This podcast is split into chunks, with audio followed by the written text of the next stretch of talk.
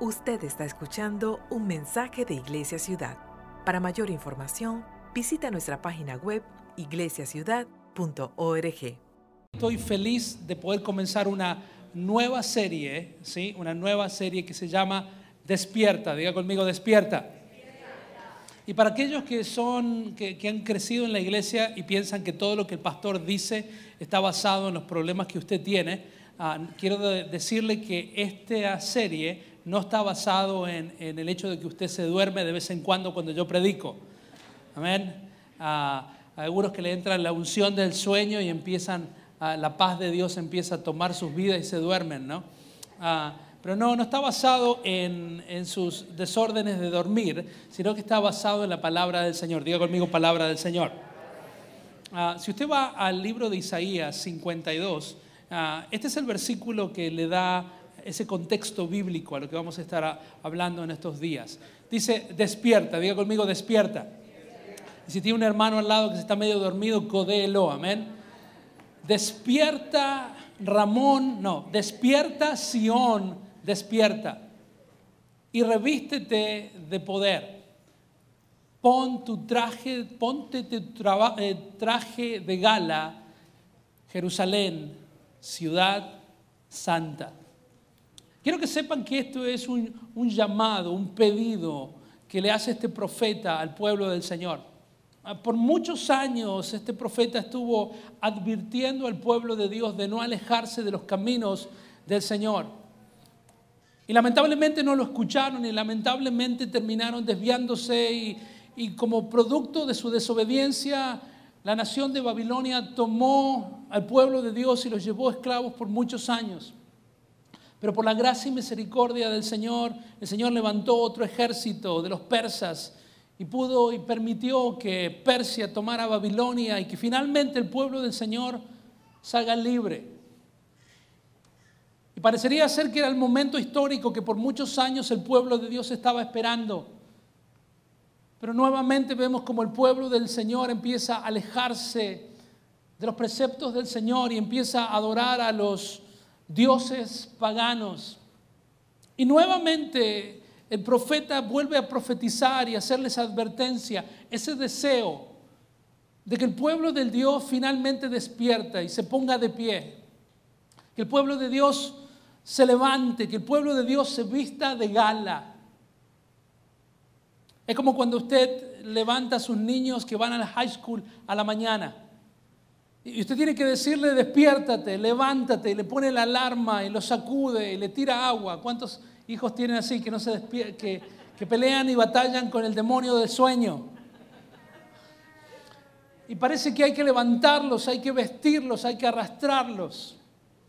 Y creo que el profeta está hablando al pueblo de Dios, a la iglesia del Señor, y le está diciendo, levántate, despiértate, ponte en pie, ponte el traje de poder, el traje de gala.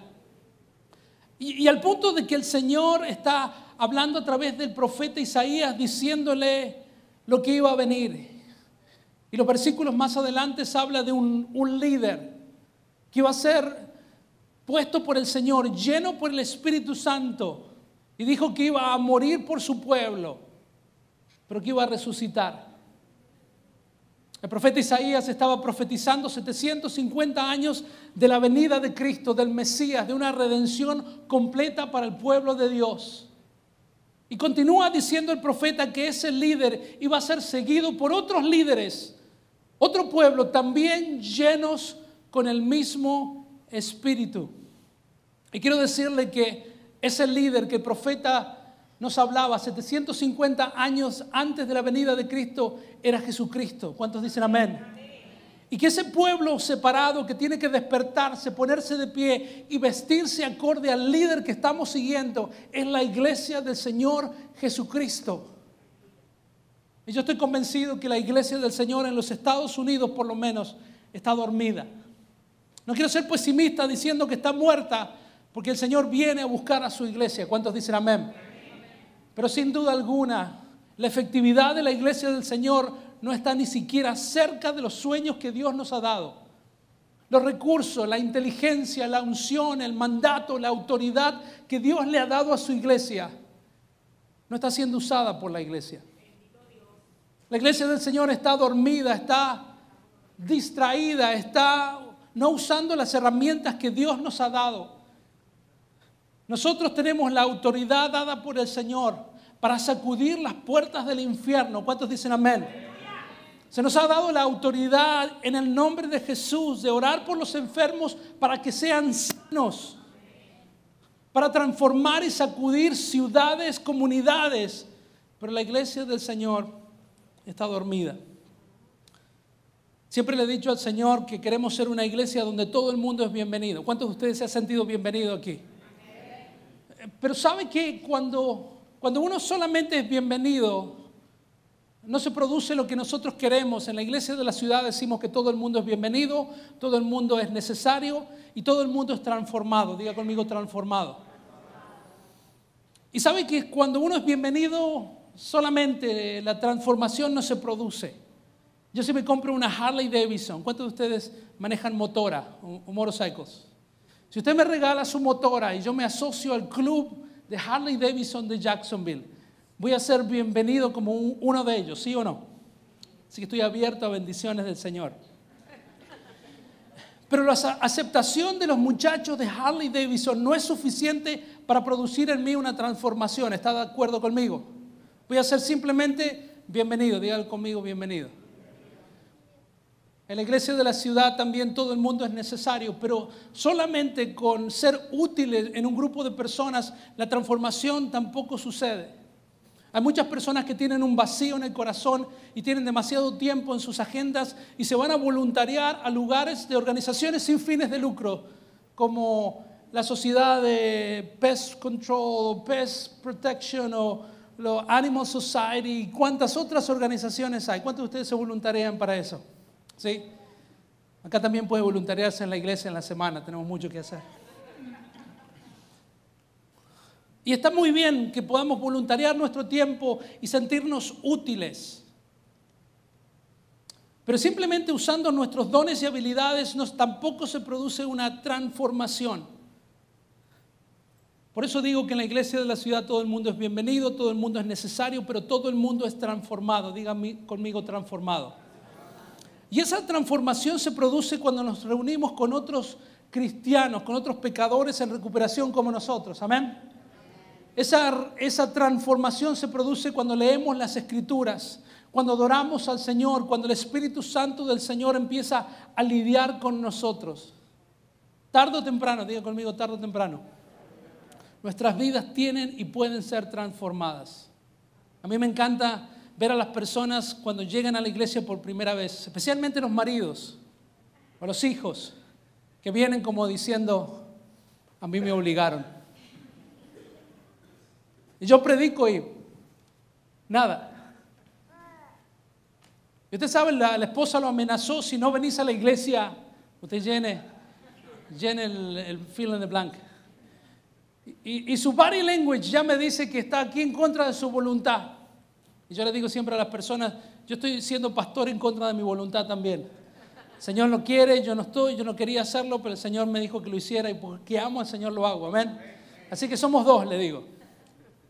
Pero veo como la palabra del Señor empieza a ablandar el corazón de las personas. Como su body language se empieza a transformar en, mm, tal vez. Después cuando nadie mira, Después de cinco semanas empiezan a levantar la mano, hasta ahí nomás, para que nadie mire, ¿no? Y vemos como la, la presencia del Señor empieza a transformar a las personas, incluyendo los corazones más duros y a las cabezas más duras. ¿Cuántos dicen amén? Y yo quiero hablar acerca de, de un tema que para mí es importante y que nunca había predicado con tanta claridad, por lo menos. ¿Cómo se ve una vida moldeada por el Espíritu Santo. ¿Cuántos de ustedes conocen a la persona del Espíritu Santo? Muchas personas me dicen, yo he sentido el Espíritu Santo, es algo que me toca la espalda. Yo me he emocionado con el Espíritu Santo porque toca nuestras emociones. Hasta yo me he caído por el Espíritu Santo. Pero el propósito del Espíritu Santo no es tan solo que sintamos una emoción, un escalofrío, un calor, un llanto, una alegría, que nos caigamos. El propósito del Espíritu Santo es para transformar y moldear nuestras vidas. ¿Cuántos dicen amén? Si esto representara nuestras vidas, esta es una botella que está toda apretada, ¿no? A lo largo de nuestro caminar em, empezamos a meternos en tormentas, porque yo siempre digo que estamos entrando en una tormenta, estamos en el medio de una tormenta o estamos saliendo de una tormenta. Y muchas veces nuestras vidas después de vivirla, que es lo más peligroso de la vida, se ve así. Pero la función del Espíritu Santo, si lo pudiésemos hacer gráfico, sería algo así. Cuando el Espíritu Santo de Dios viene a nuestras vidas, hace esto. moldea nuestras vidas. Cuando el Espíritu Santo de Dios entra a nuestras vidas, empieza a afectar nuestras vidas, donde la gente empieza a notar los cambios. Come on, aplauda al Señor.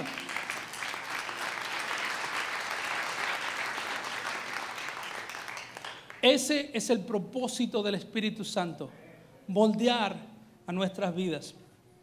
En Hechos Ah, vamos a leer en unos minutos, pero quiero comenzar con 2 de Corintios capítulo 3 para explicar quién moldea nuestra vida y a la imagen de quién tiene que ser moldeada. Segunda de Corintios capítulo 3 versículo 16 dice esto, lea con atención, pero cuando una persona se vuelve al Señor, ¿cuántos de ustedes caminaban en contra del Señor? Corrían del Señor, algunos de ustedes siguen corriendo y hoy tal vez simplemente se ha detenido y no está corriendo más del Señor. Dice, pero cuando una persona se vuelve al Señor, el velo se le quita. ¿Sabe qué es el velo? Es el velo de la incredulidad. Pero el Señor, diga conmigo, pero el Señor. El Señor es bueno. Porque el Señor es el Espíritu y donde está el Espíritu del Señor, allí decía la primera canción, hay libertad. Sigue diciendo la palabra, por eso, todos nosotros, ya sin el velo de la incredulidad que nos cubría la cara, somos como un espejo que refleja qué cosa? La gloria del Señor. Y vamos transformándonos a qué, a qué imagen? A su imagen, a la imagen del Señor misma. Porque cada vez que tenemos más de su gloria, y esto es por la acción del Señor, que es el Espíritu. ¿Sabe que el propósito del Espíritu Santo y recibir la gloria del Señor es para poder parecernos más y más a Jesús? Ese es el propósito final del Espíritu Santo, moldearnos de tal manera que nuestro caminar, nuestro pensar, nuestros comportamientos, nuestras reacciones se vean como las de Jesús. En el libro de los Hechos, en el capítulo 11, hay un momento histórico en la vida de la iglesia en general. Y no es en Jerusalén, sino es en Antioquía. Es en Antioquía donde la iglesia del Señor finalmente empezó a salir, empezó a multiplicarse, empezó a, hacer la diferencia, entendió la visión original del Señor. Y fue recién ahí, como dice la palabra del Señor, hombres que tenían la mano del Espíritu Santo sobre su vida. ¿Cuántos de ustedes quieren la mano del Señor sobre su vida? Y fue recién ahí cuando vieron la mano del Señor sobre su vida, donde los cristianos empezaron a llamarse cristianos. Lo dice la palabra en Hechos capítulo 11, versículo 26. Y dice esto, y fue allí, en Antioquía, en donde a los discípulos de Jesús, ¿cuántos discípulos de Jesús hay aquí? A los discípulos de Jesús se les llamó por primera vez cristianos. Por muchos años se les llamaba los del camino, los seguidores de Jesús, esos locos que estaban siguiendo a Jesús. Pero por primera vez la gente dijo, estos son como Cristo. Caminan como Cristo, piensan como Cristo, se mueven como Cristo, hablan como Cristo. ¿Sabe que la cristiandad no es un label? que nos diferencia de los musulmanes, de los testigos de Jehová, de los católicos y de cualquier otra religión que pueda existir. Ser cristiano no es una marca de una creencia, ser cristiano es una identidad. Ya no importa si usted es pentecostal, bautista, eh, lo que sea. Usted tiene la identidad de Cristo. Usted se parece al Señor. Somos parecidos. Pablo le pregunta algo que quiero preguntarles a aquellos que tal vez han caminado mucho tiempo con el Señor. ¿Cuántos de ustedes llevan más de 10 años con el Señor? Gloria a Dios. ¿Cuántos de ustedes no son ni, ni salvos todavía? No, no levante su mano. Está en un lugar a salvo, ¿ok? La iglesia del Señor, todo el mundo es bienvenido. Estamos aquí para caminar con usted, amén. Pero muchas veces como cristianos comenzamos en el espíritu y terminamos en la carne. Una de las cosas que más le molestaba a Jesús eran los religiosos. Constantemente le estaba haciendo bullying, constantemente estaba teniendo servicio en los días sábados a las 5.30 de la tarde en Orange Park solamente para decirle, we can do it. anyway, es una promoción extra. Pero generalmente comenzamos en el espíritu y tratamos de terminar la carrera de la fe en nuestras fuerzas, en nuestra experiencia, en nuestro conocimiento, en nuestras credenciales. Y la pregunta que Pablo le hace a la iglesia de Gálatas, en Gálatas capítulo 3, versículo 2, le hace esa pregunta y yo quiero extendérsela a usted también. Y dice esto, solo quiero que me contesten esta pregunta. Mire la pregunta, ¿recibieron ustedes el Espíritu de Dios por cumplimiento de la ley o por aceptar el mensaje de la fe? ¿A qué? Déjenme que lo traduzca para aquellos que fueron a escuela pública. Yo fui una escuela pública, ¿ok? Recibieron al Señor por cumplir las, las leyes de Moisés, la circuncisión, los mandamientos judíos o recibieron a la salvación en, en el Señor y el Espíritu Santo por la gracia y misericordia de Dios. ¿Ok? Gálatas capítulo 3, versículo 3 sigue diciendo, son tan duros para entender que habiendo comenzado en el Espíritu por la gracia y por la fe, quieren ahora terminar con algo puramente humano. En otras palabras, ustedes quieren volver a las tradiciones de los hombres, ustedes quieren volver a practicar las cosas de Moisés, los sacrificios. ¿Cuándo hemos sido salvados por la gracia de Jesús? en la fe en la persona del Hijo único de Dios. Tenemos la tendencia natural de querer volver a nuestras viejas maneras, porque no conocemos la gracia del Señor. Y by the way, la gracia del Señor no es un permiso para pecar, es el deseo que tenemos para vivir en santidad. Le puedo leer la, la mente a algunos. Pero la gran pregunta es cómo tiene que verse una vida moldeada por el Espíritu Santo. Y quiero proponerle tres cosas, diga conmigo tres cosas. Una vida moldeada por el Espíritu Santo, constantemente moldeada por el Espíritu Santo, tiene que tener estas tres características.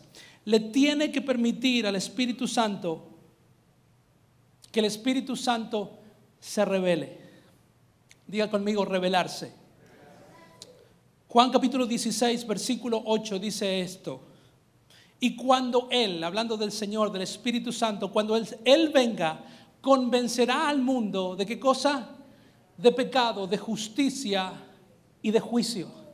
Mi hermano, es el Espíritu Santo de Dios que nos revela, que se revela a nosotros, si usted le permite, a mostrarle las áreas de su vida donde todavía hay pecado.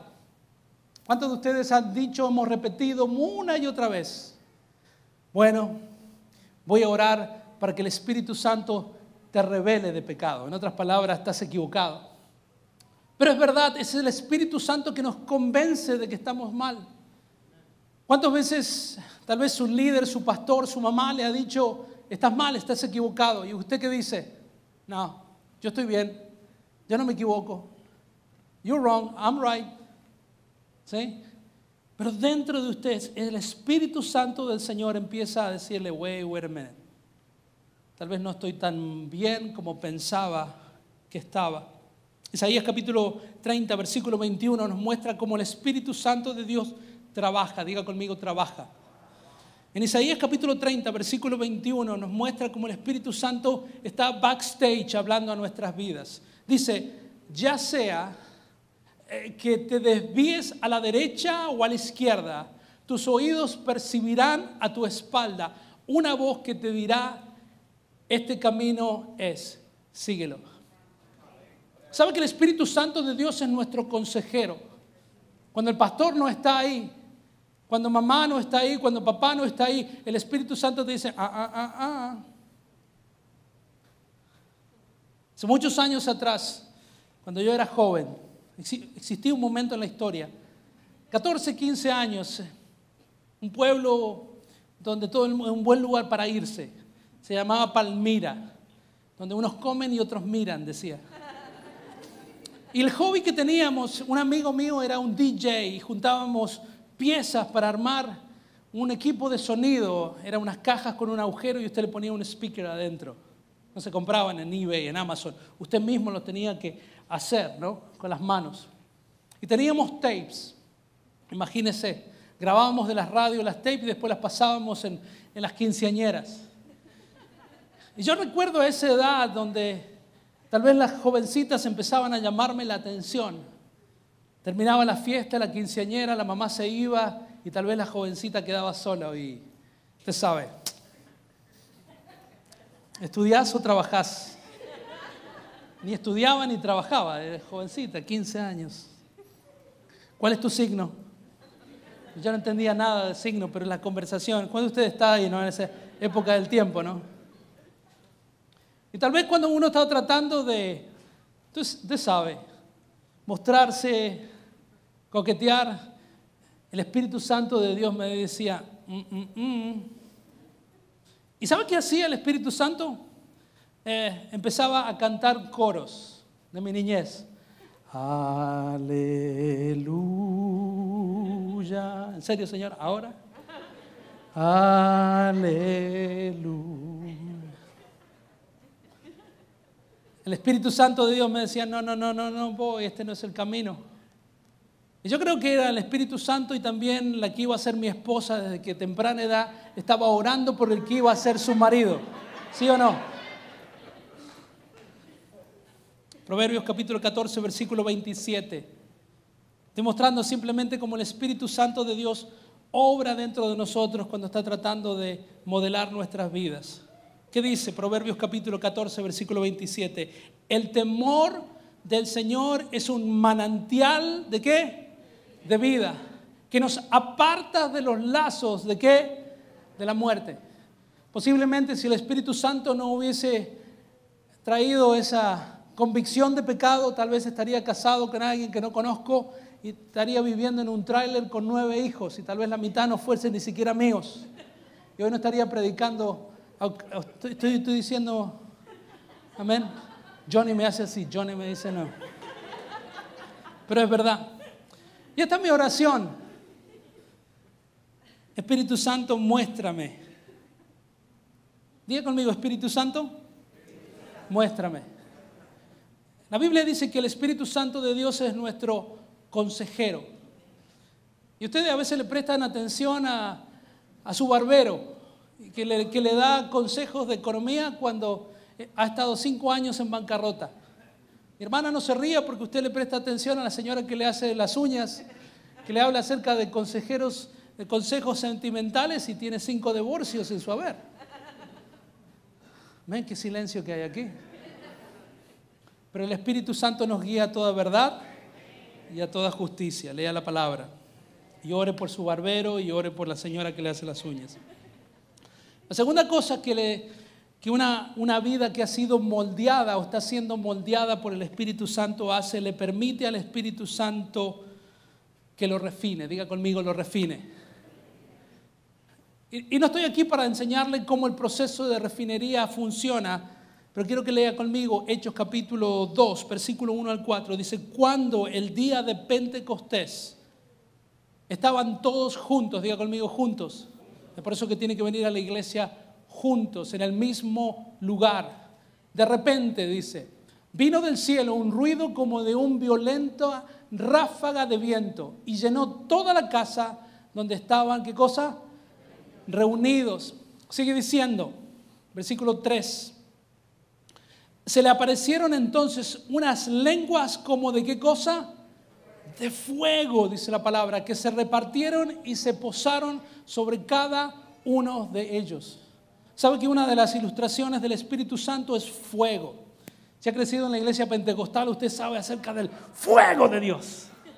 Amén. Aleluya. José está ahí, salta.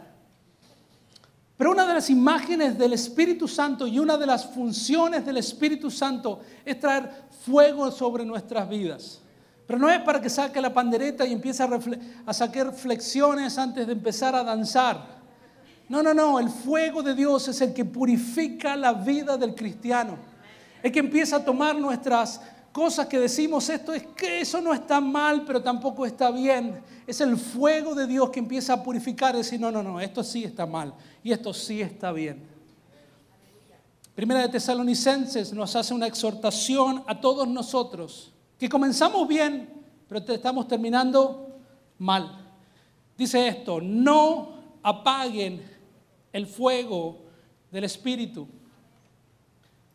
que Dios mismo, el Dios de paz, los hará a ustedes perfectamente, ¿qué cosa?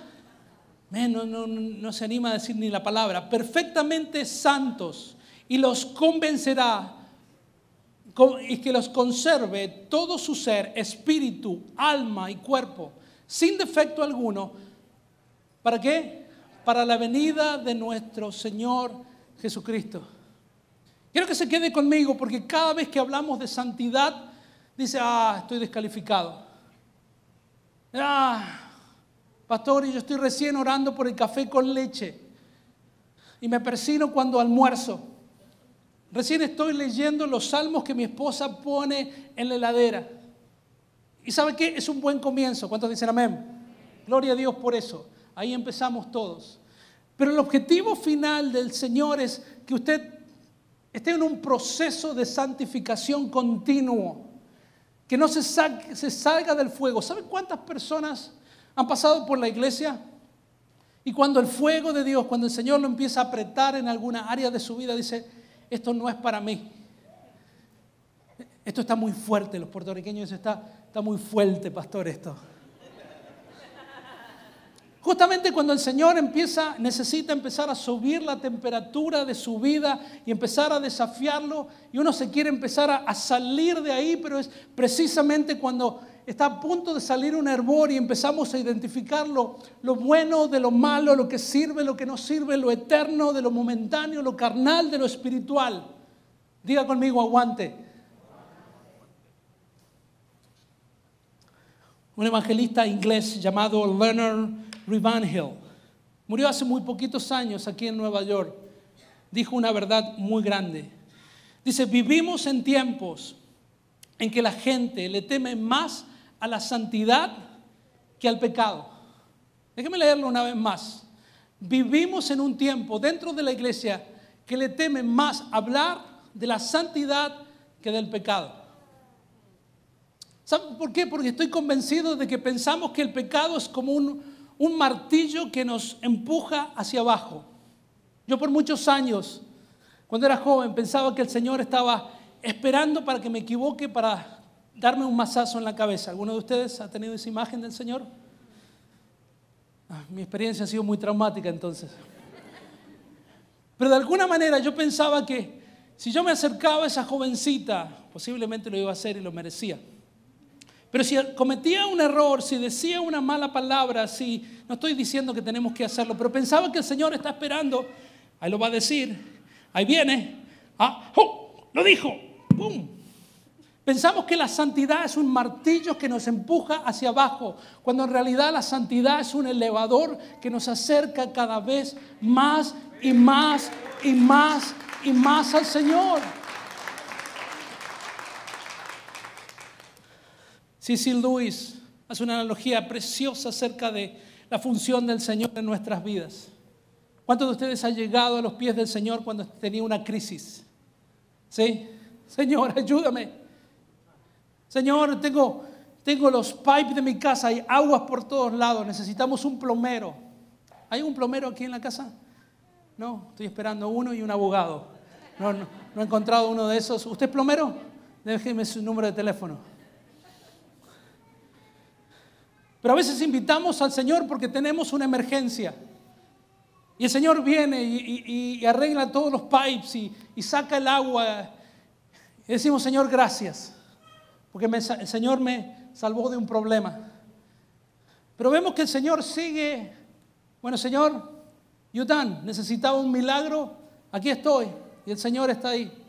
Y antes de darnos cuenta, el Señor pasó de la cocina y empieza a hacer algunos movimientos en el living room. Empieza a mover los muebles, empieza a pintar la sala. Decimos, pero Señor, yo, yo te invité a ayudarme con este problema y ahora estamos, Señor, ¿ya te vas? Y pasan las semanas y el Señor empieza a, a moverse en el, en el cuarto de huéspedes. Y empieza a hacer unas modificaciones y tirar algunas paredes sin darnos cuenta que el Señor no, no vino solamente para sacarnos del problema que estamos. El Señor está haciendo un castillo de nuestras viejas chozas porque Él quiere vivir con nosotros. Él quiere morar con su pueblo. ¿Cuántos dicen amén?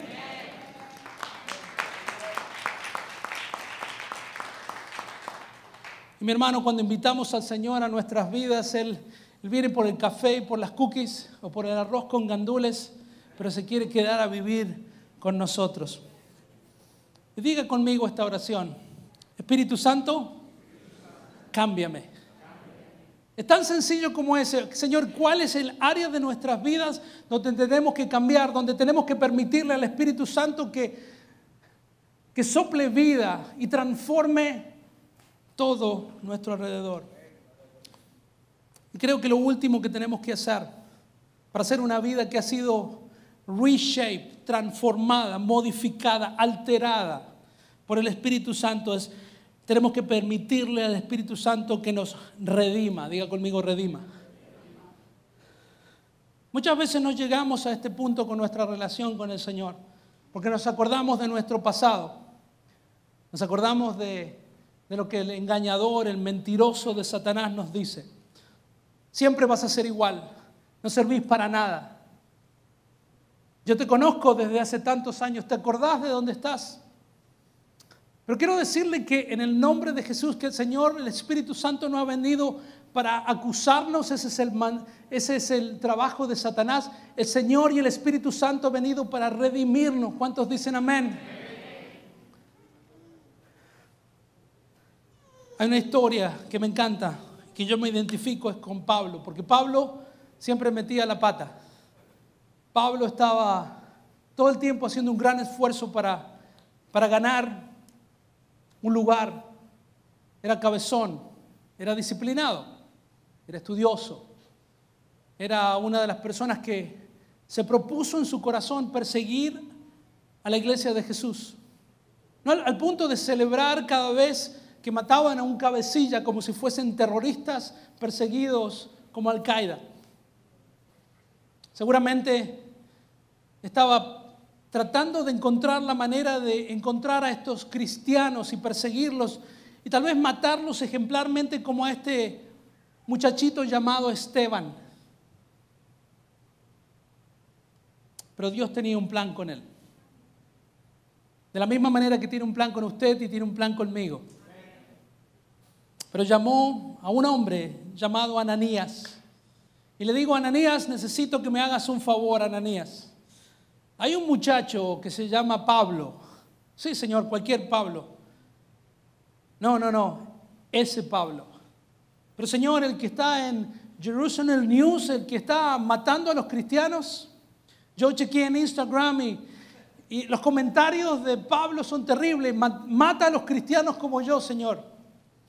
Y dice la palabra del Señor en Hechos capítulo 9, versículo 15. El Señor le dice a Ananías, ve, diga conmigo, ve. Insistió el Señor, estoy seguro que más de una vez le ha dicho no a Ananías. Que, que hable con él, que lo ministre, que lo ayude. Porque dice, porque ese hombre es mi instrumento escogido para dar a conocer mi nombre tanto a las naciones y a sus reyes como al pueblo de Israel. El Señor en su gracia y misericordia creo que eligió estratégicamente a Pablo para demostrarnos que el poder de la redención de la sangre de Jesucristo es suficientemente poderosa para transformar a una persona. Es por eso que hoy puedo decir que muchas de nuestras miserias se transforman en nuestros ministerios. Yo conozco a hombres que han sido ladrones, estafadores profesionales que hoy sirven al Señor. Conozco mujeriegos empedernidos que hoy viven en santidad. Es más, conozco uno o dos sicarios que están en esta iglesia. Así que cuidado con hablar con el pastor Walter porque son algunos de nuestros líderes. Conozco a drug dealers que usaban su liderazgo para movilizar un army de vendedores de cocaína en ciudades que usted tal vez conozca pero hoy sirven como pastores, como líderes, como evangelistas. Si la gracia del Señor ha alcanzado a esos pecadores profesionales y han transformado sus miserias en ministerio, creo que tenemos que orar.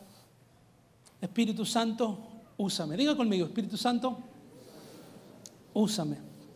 Esperamos que este mensaje sea de bendición para sus vidas. Si desea conectarse, puede visitarnos en nuestro campus de Jacksonville o en Orange Park. También nos puede contactar a través de iglesiaciudad.org. Bendiciones.